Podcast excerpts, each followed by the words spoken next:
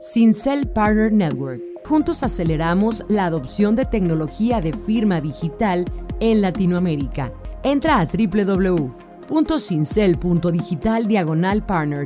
Cincel, el software más fácil de firma digital. todo founder que ha pasado por, una, por un programa o por un proceso estructurado de acompañamiento entiende que de los criterios de evaluación eh, en un VC es el equipo, el equipo, el equipo, el equipo, el equipo, por lo tanto, eh, como saber fortalecer y posicionarse de esa forma, entender, entender que, que, el conocimiento y expertise en el mercado en el que están es central, de hecho es el segundo factor de decisión. Hola, hola, hola, ¿qué tal? Bienvenidos sean todos a un capítulo más de estas conversaciones de Farset Chat, espacios donde entrevistamos a fondos de Venture Capital de Latinoamérica, invirtiendo en startups de la región. El día de hoy nos acompaña Acelera Ventures, un fondo chileno que nació como aceleradora y que hoy le vamos a preguntar sobre eso, esa transición a empezar a invertir, su programa, así como recomendaciones para startups de la región. Entonces, directo al grano, bienvenido, estimado Eugenio, partner del mismo, bienvenido a la conversación, mi buen. Hola Israel, eh, muchas gracias por la invitación. Como siempre, cada vez que, nos invitas a participar en alguna de tus actividades, siempre muy contentos de poder participar. Eh, y bueno, saludos a todos también. Espero tener ahora el espacio para contarles un poco de la historia de, de nosotros, que efectivamente, como dice Israel, partimos como una aceleradora en Chile eh, el año 2000, a finales del 2016, y cómo ha sido nuestra, no sé si transición, pero cómo hemos ido complementando nuestro foco de aceleración con eh, el, nuestro primer fondo de inversiones, nuestro primer VC. Buenísimo, muy buen. Pues justo me encantaría em, empezar por ahí. Rapidísimo, si nos cuentas primero eh, un poco sobre ti y ahorita nos brincamos si quieres a, a, la parte del fondo y después hacemos un poco eh, un paso atrás para el tema de aceleración. Sí, sí, por supuesto. Eh, bueno, Eugenio Cantuaria, como ahí bien dice, se lee claramente mi nombre. Eh, todo el mundo me dice Keno, soy, soy el cuarto Eugenio de mi familia, así que prefiero que me digan Keno, porque cuando me dicen Eugenio, no sé si me están retando o, a, alguien le están hablando, pero puede que no sea yo. Así que no hay ningún problema con que el que se quiera comunicar conmigo me diga que no. Yo soy, bueno, chileno, eh, soy de profesión ingeniero civil informático, así que apasionado por, la tecnología desde mi pregrado. Eh, y, pero después de salido de esa, ese pregrado, eh, dediqué gran parte de mi, de mi tiempo como empleado en trabajar en, en consultoría y en empresas globales de consultoría que son más bien financieras. ¿Cómo termina un civil informático metido ahí? La verdad, las cosas que saltos de la vida nomás. Pero efectivamente trabajé 10 años en, en PwC, PricewaterhouseCoopers, y después un par de años en Stan Young, y después en DuPont, donde ya venía de salida, pero quería aprender un poquito de gestión de innovación, de los procesos maduros que tenía DuPont, y de compra, y continuar, ¿no es cierto?, con eh, la complementa de innovación. Yo ya venía trabajando en consultoría financiera en esta, en esta firma, eh, particularmente en Transaction Services, que finalmente es siempre complementa empresa. Así que así terminé, ahí fue como terminé eh, saliéndome de eso para armar Acelera Latam y después Acelera Ventures. Buenísimo, mi buen estimado. Entonces, ahorita Acelera Ventures, cuéntanos ¿Qué hacen? ¿Cómo invierten sus tickets, su tesis? ¿Dónde? ¿A quién sí, a quién no? Perfecto, ya voy a ser súper específico en eso porque nuestra historia como acelera, cuando yo hablo, mira, generalmente para claridad de todo, cuando yo hablo acelera es como un solo modelo de negocio integrado, pero en verdad Acelera la TAM es una aceleradora y Acelera Ventures es el VC.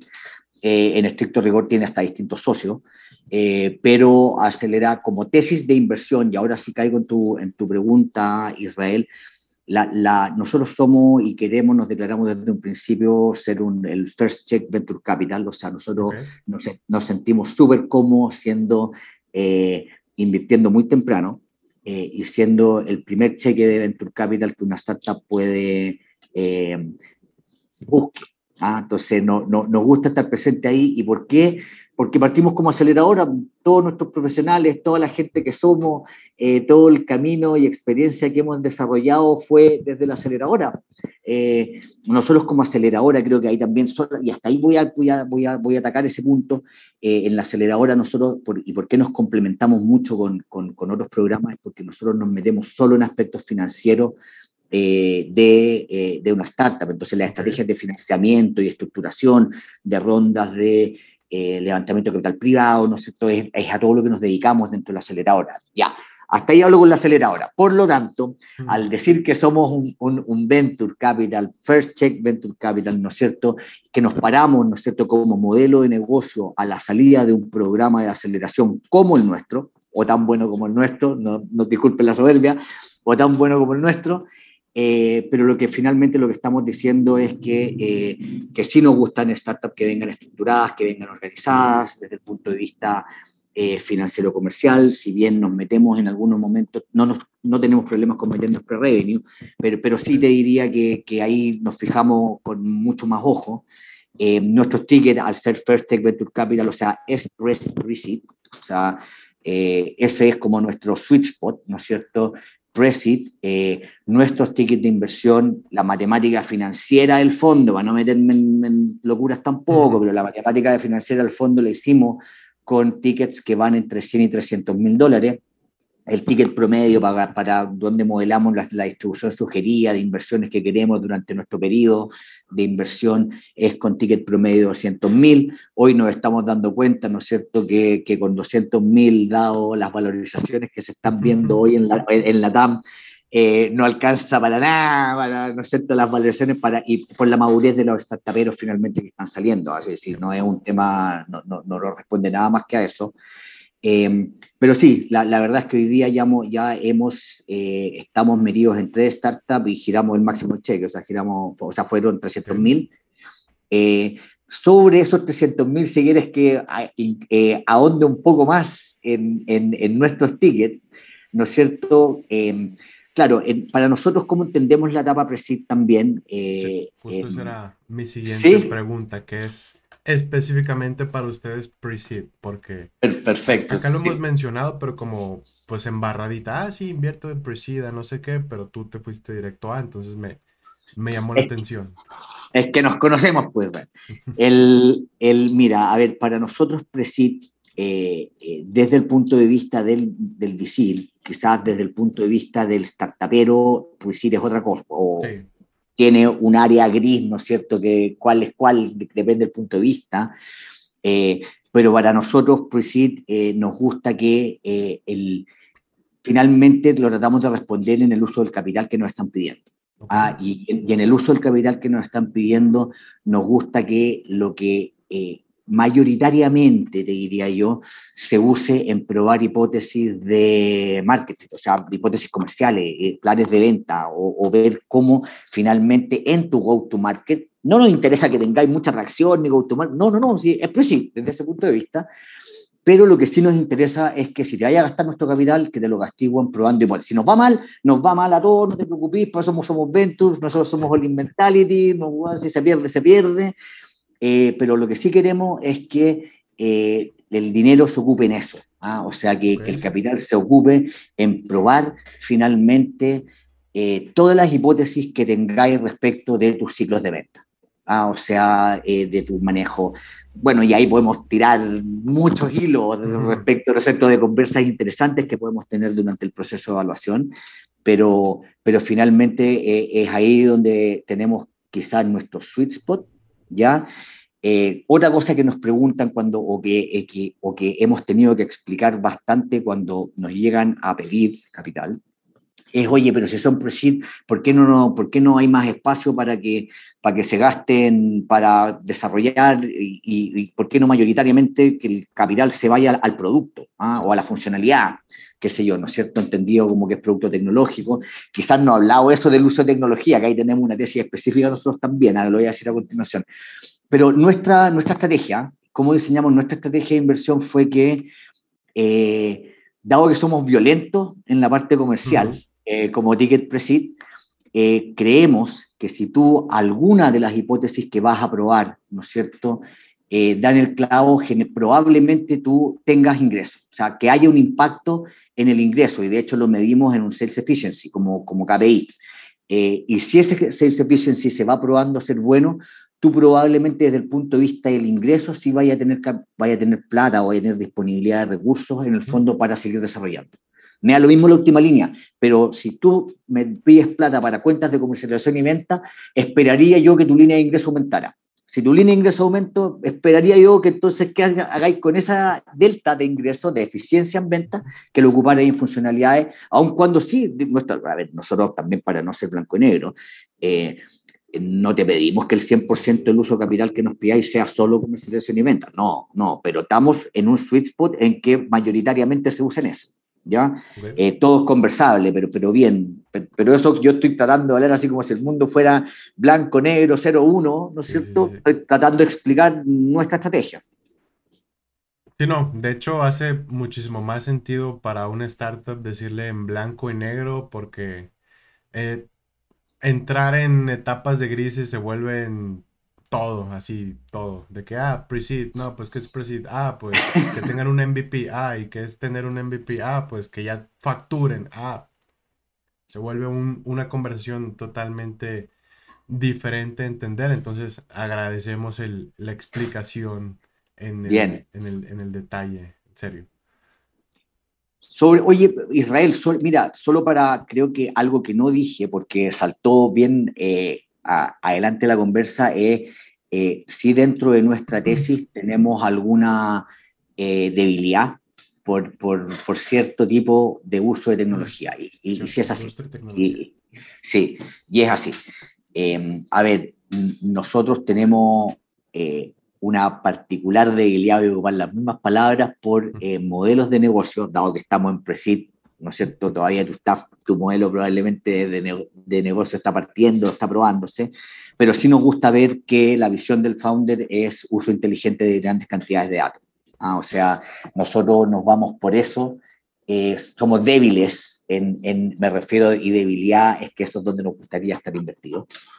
Eh, y, eso como lo vemos, mira, particularmente vengo saliendo de una reunión con una unidad de Data Science de la universidad en la que somos todos los Acelera, los, los colaboradores de Acelera, porque efectivamente estamos, estamos viendo y seguir, seguir puliendo eh, las formas en que en etapas tan tempranas revisamos que efectivamente eh, la visión del founder, más allá de lo que nos ponga en el deck, ¿no es cierto? Que eso aguanta todo, eh, que efectivamente el modelo ahí eh, qué, podemos ir probando respecto de, en esta etapa, respecto de, qué tan data science o qué tan basado en ciencia de datos eres tú como startupero.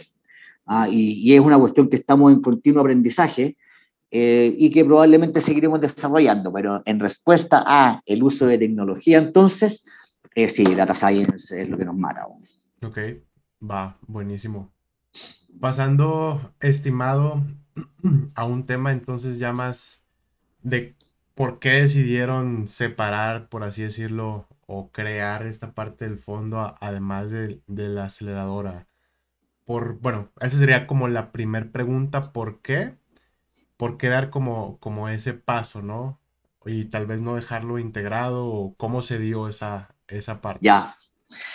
Mucha, eh, mira, para ser súper sincero, Israel, creo que como todo lo que nos ha pasado desde que partimos, mucha suerte, eh, mucho ensayo y error, mucho ensayo y error.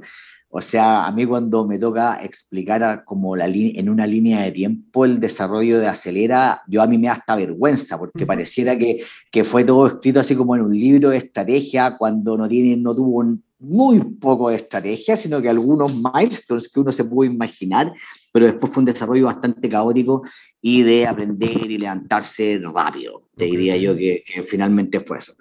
Pero, a ver, pero, pero si hay algo, yo te diría que como en común, ah, decimos, decidimos, oye, nosotros vamos a hacer el día de mañana continuar profundizando en nuestro modelo de acelerador y por lo tanto poner un ticket de aceleración que todos sabemos más o menos a lo que es, ¿no es cierto? O sea, es a la entrada un programa, eh, es, ¿no es cierto? Generalmente, hoy día esto también está creciendo, creo que Y Combinator ayer o anteayer avisó que en sus próximos, en sus próximos batches aumentó su ticket de inversión a 500 mil dólares eh, versus los ciento y tantos que estaba acostumbrado. Eh, entonces, claro, ¿qué hacíamos nosotros? Íbamos a, a, hacer ese modelo, íbamos, sabíamos que siempre como aceleradora teníamos que, teníamos que financiar. Eh, pero también sabíamos que estábamos en Chile y en Chile la verdad es que los famosos son Startup Chile eh, y Startup Chile tiene, ¿no es cierto?, la lógica de ser equity free, ser gratis, poner un ticket chico a la entrada, pero súper eh, founder friendly porque finalmente equity free, ¿cachai? Em, y nosotros cuando armamos, la verdad que siendo súper sincero, dijimos, oye, nosotros somos unos pobres gatos eh, que, queremos empezar a, armar esta cuestión y probablemente por Startup Chile el chorreo nos llegue algo. Eso te lo digo súper sincero, haciendo una parrilla en la casa con un amigo, que finalmente fue con los que terminamos armando esta cuestión. Pero eso, a ver, fue parte de la historia. Yo te diría que, dado lo que sabemos hacer, nosotros en Acelera, y hablo de, del general, del modelo, no tenemos ningún programador, no, hay programadores, no, hay diseñadores, no, no, hay eh, periodistas. la verdad es que son solo financieros, comerciales, contadores, o sea, la verdad es que los únicos dominios que nos podemos meter a realmente colaborar y ayudar a una startup en esos dominios. Y si estábamos en esos dominios, ¿cachai? Como que creíamos que hacía mucho más sentido eh, mudarnos al mundo dentro, que es más financiero, y acercarnos a eso, que iba a ser más nuestro lenguaje, que eh, al ticket inicial, que al, al de aceleradora al principio de un programa que finalmente lo que busca ese ticket es desarrollar el producto, expresar el modelo de negocio, eh, darle más competencias de founder al founder eh, eh, y no tanto eh, modelo financiero. entonces yo te diría que por ahí voy respondiendo a tu pregunta, y nosotros fue eso, las competencias que teníamos, en los que nos dijeron, ¿sabéis que nosotros parece que somos, nos va a costar menos la transición hacia VC que a, manejar un fondo que finalmente coloque aceleración? ¿cachai? Ok, interesante, mi buen. ¿Cómo, bueno, justo mencionaste algo que es como la parte de competencia en, entre aceleradoras, pues hace un mes aprox menos estábamos escuchando a, otras 19 además de, de, ustedes y créeme que no va, hay suficiente espacio para, para todos, ¿no? En cantidad de programas todavía puede haber otras 40 aceleradoras en la región, regionales y créeme que va a haber todavía startups interesados en, aplicar con y, sin dinero, pero definitivamente las que traen dinero sí resultan ser con más eh, aplicaciones. Entonces, igual, felicidades por, por el, nuevo fondo y por como la complementariedad. Me gustaría preguntarte, mi buen, algo que tal vez es más para los fundadores o no sé qué tanto les afecte o, o deban de saberlo hasta donde tengo entendido, ustedes tienen un componente de Corfo. ah, ya. No sé si eso sea o qué debería de saber un founder respecto a eso, tanto si es chileno como si no es chileno. Ya, mira, eh, efectivamente, eh, nuestro fondo eh, se apalanca en, una, en un instrumento que ayuda a, al desarrollo de la industria capital de riesgo en Chile. ¿ya? Y ese instrumento, la verdad es que le pone ciertas restricciones a la administradora, en este caso a nosotros, respecto de dónde y cuándo invertir, ¿ya? Pero para no caer en las bases del instrumento, ¿ya? Eh, eh, finalmente nosotros tenemos no sé si hemos, la palabra es encontrado un loophole, porque si, me, está escuchando alguien de Corfo probablemente me diga qué dijiste, eh, pero la verdad de las cosas que dado que somos first check, o sea que somos, estamos en etapa tan temprana, eh, las bases dicen claramente que si es la primera ronda de inversión en capital, de capital privado, tú puedes invertir en cualquier lado. Ah, siempre y cuando eh, igual tenga la startup algún tipo, aunque no sea, no es necesario casa matriz ni mucho menos, eh, de operación en Chile. Eh, y hay algunas verticales en que hace mucho sentido Chile, en que Chile sí tiene algunas, ¿no es cierto?, particularidades como mercado, que no es tamaño, ciertamente, que lo hacen atractivo para prototipar soluciones y por lo tanto creemos hasta el momento no ha sido restrictivo. Eh, pero, pero sí creo que desde, lo que estoy diciendo eh, es que si la startup va a su segunda ronda de levantamiento de capital privado y el lugar por donde se va a tomar el dinero, eh, claro, no es Chile en este caso, si es la primera da lo mismo, pero si es la segunda, nosotros estamos por las bases de este instrumento. Ok, va, bueno, bueno saberlo para la comunidad, mi buen. Sí dando como seguimiento, ya regresando al tema de, la inversión, entonces cualquier startup que no necesariamente haya pasado por su programa de aceleración puede llegar y aplicar con ustedes, ¿cierto? Sí, mira, eh, efectivamente, y por lo mismo nosotros decimos que el AB1, que este fondo es un fondo asociado, ¿ah? porque no tiene la obligación de invertir o hacer deployment de, de sus inversiones en, en, todo lo que salga de, de, nuestros programas o consultorías. Lo que sí tenemos alguna, algunas... Siempre uno le puede encontrar una orilla, orilla me refiero, uno siempre puede encontrar formas de invertir, pero de buenas a primeras yo te diría que sí nos gusta que, la, que los founders hayan pasado por algún programa o que hayan sido, pasado por algún proceso de mentoría, pero estructurado. O sea, no, no solo un mentor que lo tienen ahí en el deck y que no, no, al revés. Nosotros dentro de nuestra parte, nuestra revisión, vamos a querer hablar con tu mentor, seguramente nos comuniquemos con el programa aceleración porque, porque los conocemos a casi todos. Eh, y eso para nosotros es bien relevante porque aunque no lo crean o no lo quieran saber eh, o, o, no lo sé, lo entender, eh, sí creemos que si el programa es bueno, y hoy día las aceleradoras eh, tienen, creo que, programas que están cada vez más maduros y en general muy buenos. O sea, es cosa de saber lo que necesitáis y los programas hoy día en la TAM solamente están cada vez más profesionales. O sea, hay un, realmente nosotros, no solo desde cuando llegan a postular a la aceleradora o y al VC, eh, se nota de lejos de lejos me refiero en la conversa, se nota muy temprano en la conversa que si pasaron o no pasaron por un proceso estructurado de aceleración en cuásar. Eso, se nota muy rápido.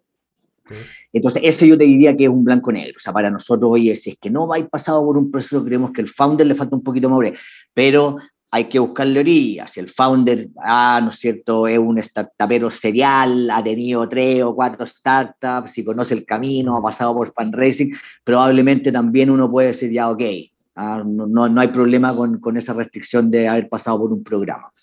Otra cosa respecto a lo mismo que sí necesitamos ver en la, en la startup es que ellos hayan sido capaces de levantar eh, ronda Ángel, Friends and Family eh, o Fools, ¿no es cierto?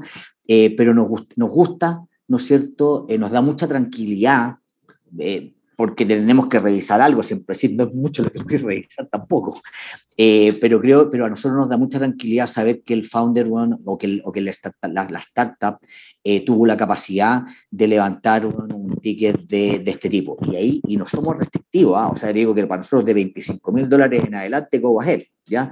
Pero eso nos da un glimpse, como una sensación de que, a ver, este gallo, eh, además de, de, poder desarrollar, además de, de ser malabarista probablemente a esta altura, eh, pucha, supo pasar, eh, supo pasar por un ticket que generalmente es solo confianza, pero lo supo levantar. Entonces, también para nosotros eso es como una muestra de madurez en el founder, ¿cachai? Y, y eso es algo que nos gusta ver.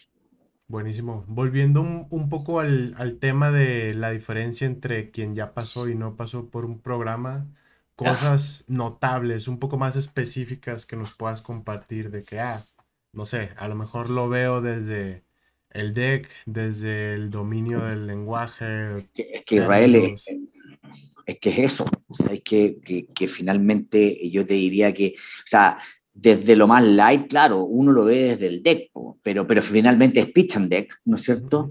Eh, la, creo, por ejemplo, que em, todo founder que ha pasado por, una, por, una, por un programa o por un proceso estructurado de acompañamiento eh, entiende que, eh, que de los criterios de evaluación eh, en un VC es el equipo, el equipo, el equipo, el equipo, el equipo, por lo tanto, como saber fortalecer y posicionarse de esa forma, entender, entender que, que, el conocimiento y expertise en el mercado en el que están es central, de hecho es el segundo factor de decisión, eh, y eso saber explicarlo, ¿no es cierto?, eh, con números, a nosotros nos encantan los números, por cierto, cualquier inversión de capital de riesgo es un puro número, mm, eh, y eso, la verdad es que, no, no yo soy quizás algunas veces extremista para la, en la forma de hablar, pero es para que se entienda más claramente. ¿no?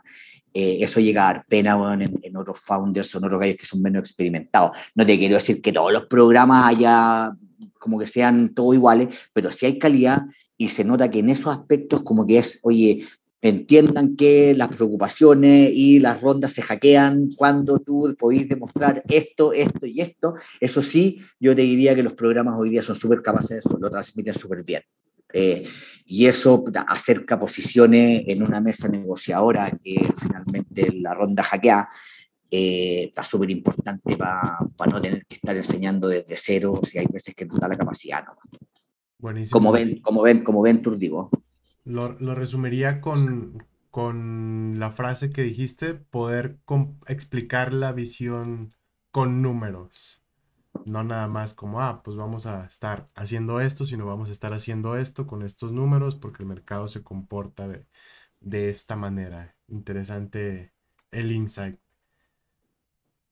Ustedes, mi buen, ¿cómo ves? Ya hablabas un poquito sobre el tema de, de, YC, que para los que escuchan este episodio, esto lo estamos grabando eh, justo en la semana en que YC anuncia este, esta actualización de su manera de invertir opiniones, mi buen, sin meternos a, tanta discusión. Y pregunto de esto porque justo una pregunta que, te iba a realizar es referente al dinero, particularmente que de Estados Unidos está viniendo a la TAM. Igual ya más o menos habíamos hablado por ahí o mencionado por lo menos el tema de, de Miami, que en pandemia fue como adiós Silicon Valley, hola Miami, fue trending topic inclusive en, en Twitter. Entonces, Primer pregunta, no sé si quieras agregar como algún comentario ahora con esto de YC o si quieres saltar directamente a, para ustedes, Miami. ¿cómo, ven el tema del dinero que entra desde Estados Unidos a la TAM? ¿Es bueno, es malo? ¿Sube la vara, infla evaluaciones o por dónde lo ven?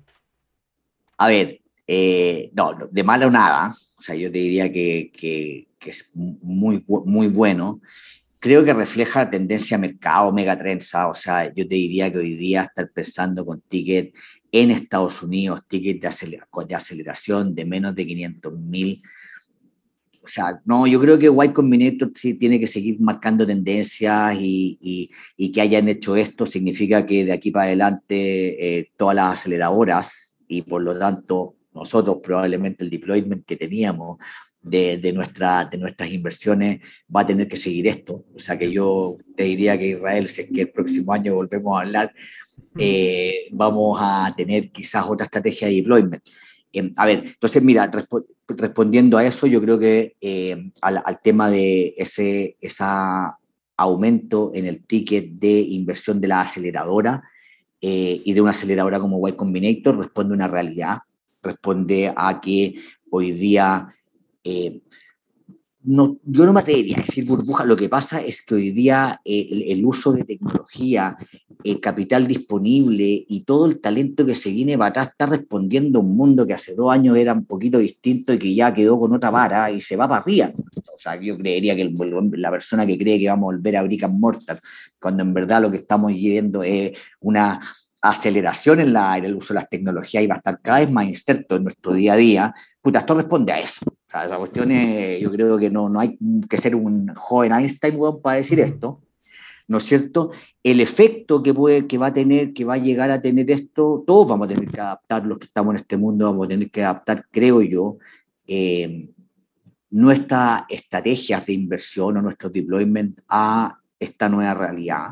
Nosotros cuando, en nosotros cuando armamos el, la estrategia del fondo, uno de los argumentos de, eh, de, de, venta comerciales en el fundraising fue que las valuations en la TAM eran básicamente vamos a comprar barato y vender caro. Eh, eh, y hoy día creo que eso ya, si bien es cierto, pronto ya no va a ser, por lo tanto la, va a ser de nuevo, y como es en Estados Unidos, cada vez más los VCs tienen que estar en el, en el Founder Center, o sea, eh, cada vez más cerca del founder, eh, o sea, el, el, día, yo creo que van a quedar muy en el pasado y van a morir ah, muy rápido aquellos VCs o inversionistas que creen que por tener capital disponible, ellos son los magos, los dueños de la torta, y el pobre founder se tiene que deber a que yo tenga las ganas de prestarle o pasarle capital, eso va a mudar rápidamente.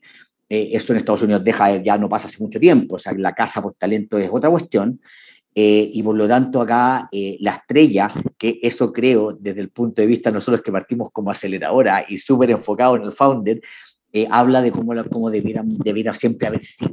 Entonces, de nuevo, hay otro punto positivo, diría yo, de lo que va a pasar eh, en términos de eh, lo, que va, lo que va a suceder en el mercado y cómo se vienen los founders, cómo, se les, cómo van a tener que enfrentar los desafíos de, de fundraising. Segundo, ahora conectando con la, el capital disponible, más allá de que Y Combinator elevó su ticket y que probablemente eso lleve, no, no porque Y Combinator mueva todo, el, todo el mundo, pero esto es un, es un reflejo más, ¿no es cierto?, de la disponibilidad de capital que hay. Eh, conecto con lo que tú decís de, de, Miami como centro de VCs para la, para la TAM. ¿ah? Y ahí esta cuestión yo te digo la vida en primera persona porque nosotros, eh, yo estoy pasando el 50% de mi tiempo allá, nosotros ya estamos incorporados allá, estamos, eh, suena glamoroso decirlo, hoy día más fome, estoy más solo que estoy tendiendo la puerta, el puente, esperando que empiecen a llegar los startuperos que de la DAM que, se, que, que van a terminar mudándose allá. Eh, pero, pero efectivamente la disponibilidad de capital allá está todo o sea, desde el punto de vista de, y cómo, con los ojos que se está mirando la DAM, eh, de nuevo habla de oportunidad tras oportunidad. Eh, yo creería que Founder eh, en la TAM, ¿no es cierto?, que no se vaya a dar una vuelta y a conocer a gente o no esté, o no esté pensando en Miami, no como residencia, pero, pero, pero por lo menos como, como parte de, su, de algún proceso del de meterlo dentro de su proceso fundraising también está equivocado de, del negocio en el que está. Allá, está allá están finalmente eh, headquarters, están los fondos de fondo, allá están, yo creo que no hay VC que no tenga oficina hoy día allá, eh, y todo central, ¿cachai? Y, y, y, lo, y, creo que lo bien entretenido, eso sí, eh, es que están todos llegando. Eh, entonces, como que la avidez por, por conocer, conectar eh, qué está sucediendo allá, eh, también hoy día es una oportunidad. Buenísimo. Muchas gracias, mi buen, por compartir esta última parte. Esperemos pronto igual tenerles noticias referente a, a, esa parte en este 2022. Para ir cerrando, mi buen, algo que te hubiera gustado que te preguntara, que no te pregunté o que quieras compartir con la audiencia? Eh, mira, no me esperaste preguntar, Israel. Algo que me gustaría que preguntara, eh, no, es que nos conocemos nosotros. No, a ver, mira, algo que quizás habla, habla como para conocernos un poco más, para que los para que los que lleguen a, o se acerquen Acelera nos conozcan también un poco más. Eh, nosotros en Acelera, si bien yo remarqué la tesis de de, inversión de nosotros como VC. Nosotros en Acelera partimos en 2016 y estamos, eh, nosotros para que ustedes se hagan una idea, dentro del, no sé si ecosistema es mucho, pero dentro de Acelera Latam y Acelera Ventures, eh, solo por Acelera como, como, como, programa y como consultores de, de, de Startup Scales, nosotros atendemos entre 80 y 100 startups al año. O sea, tú, nosotros los estamos esperando ahí ávidos, porque la puerta de entrada para nosotros es la misma para el VC que para cualquier cosa que hacemos en la aceleradora. O sea, tú nos vas a mandar un poco de información, te vayas a juntar con un consultorio, con una lista de inversiones, y ahí mismo te vamos a decir, chuta, va, sí, continuamos con el proceso de evaluación de nuestro VC, o sabes que nosotros también hacemos estas otras cosas dentro de la aceleradora que creo que te pueden volar. ¿Ah? Y ahí hay un mundo, nosotros, yo, si te lo hablo desde la sinceridad más absoluta, la aceleradora es 10 veces más entretenida que el VC, el VC para mí es una cuestión súper plana, eh, eh, súper enfocada en temas financieros, el, el, apoyo que en realidad un VC con el tamaño que tienen los VC en general en la TAM, salvo CASEC o salvo, no sé, los, los más grandes, los, no los los Olviví hoy día están medio cuestionados, pero, pero los grandes de, que invierten en la TAM, todo el resto somos eh, a todos luces un micro VC, eh, si nos comparamos con USA, y, y, un micro VC, la verdad es que el real apoyo que le puede dar una startup es re poca, porque no tienen el presupuesto, no tienen la gente, no hay forma de de hacerlo, porque con un micro VC, un tamaño un fondo que tenga menos de 100 millones de dólares, la verdad es que no tenía estructura para apoyar de manera real, solo para ilusionar al founder de apoyo, más que financiero. Eh, y ahí es donde creo que nosotros también tenemos un punto, porque en la aceleradora somos 15 años, súper buena onda, todos jugados por la startup, eh, y ahí pasa de todo en el sentido de alianzas, en el sentido de eh, plataformas que tenemos para ayudarlo a ustedes, consultores, por supuesto, eh, y la comunidad de startuperos, si, si la cuestión crece por minuto. Así que ahí de nuevo creo que me estoy pasando un poco propaganda a Israel, pero era. pero era para, era para decirles que finalmente la puerta de entrada con nosotros es una, pero, pero ahí mismo los buscamos, les buscamos vuelta. Nosotros eh, nos juntamos dentro como parte del proceso de evaluación, nosotros tenemos dos reuniones semanales, para nosotros no pasa una semana sin que el startupero tenga feedback de nosotros, o sea, rapidito, eh, vamos, vamos dando feedback nos gastamos toda la plata y la licencia que se, se, necesitó para contratar las mejores plataformas, por lo tanto damos feedback no solo desde una entrevista, generamos informes que salen de estas plataformas para darle feedback de por qué no continuamos con nuestro proceso de evaluación, por qué te pusimos en estado monitor o on hold o qué sé yo, ¿no es cierto? Eh, y por qué te invitamos hasta otro o te conectamos con otro acelerador incubador con el que tengáis más fit. Así que eso se puede esperar y es lo que hacemos. Buenísimo. Justo ahorita que mencionabas esto, a Oriel de Obras Ya eh, mencionaba un poco sobre el, proceso y la, la, herramienta de evaluación que, usaban, que, le, que medía como en, no sé cómo se llama el gráfico, pero te pone como... Una araña. Desarrollado, ajá. Estás en, en, varios puntos del, del negocio.